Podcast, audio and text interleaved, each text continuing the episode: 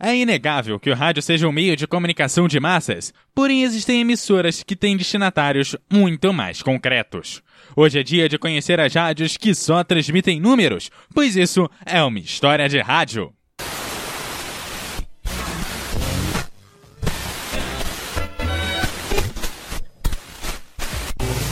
História de rádio.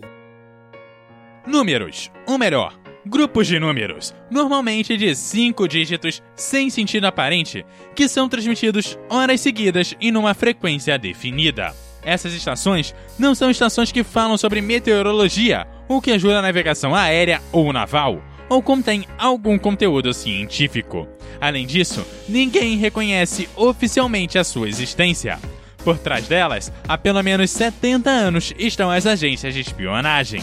Durante a Segunda Guerra, ficaram famosas as mensagens pessoais ou especiais que a BBC ou a Rádio Moscou colocavam no ar para os membros da resistência dos países do leste ou colaboradores.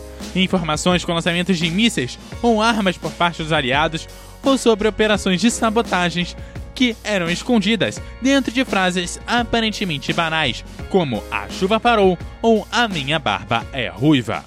Trasmettiamo alcuni messaggi speciali. È cessata la pioggia. La mia barba è bionda. La mucca non dà latte.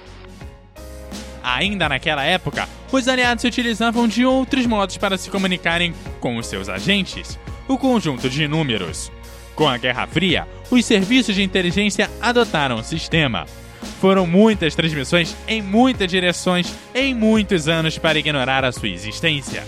Outras emissoras transmitiam através de código Morse, que facilitava a recepção em casos de ruídos e interferências.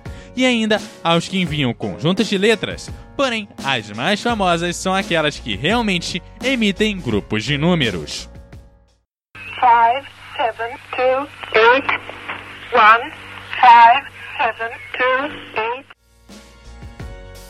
Há emissoras para todos os gostos, e com um radinho que capta ondas curtas você pode ouvi-las nos mais diversos idiomas, com voz feminina ou masculina.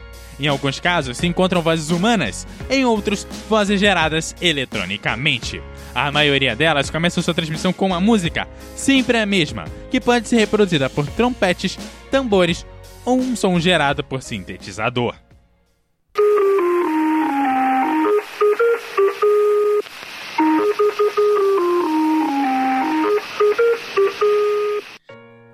Se você se pergunta por que os serviços de inteligência, que estão anos à frente da tecnologia, usam um serviço tão simples e banal para transmitir as informações, a resposta é tão simples quanto o sistema.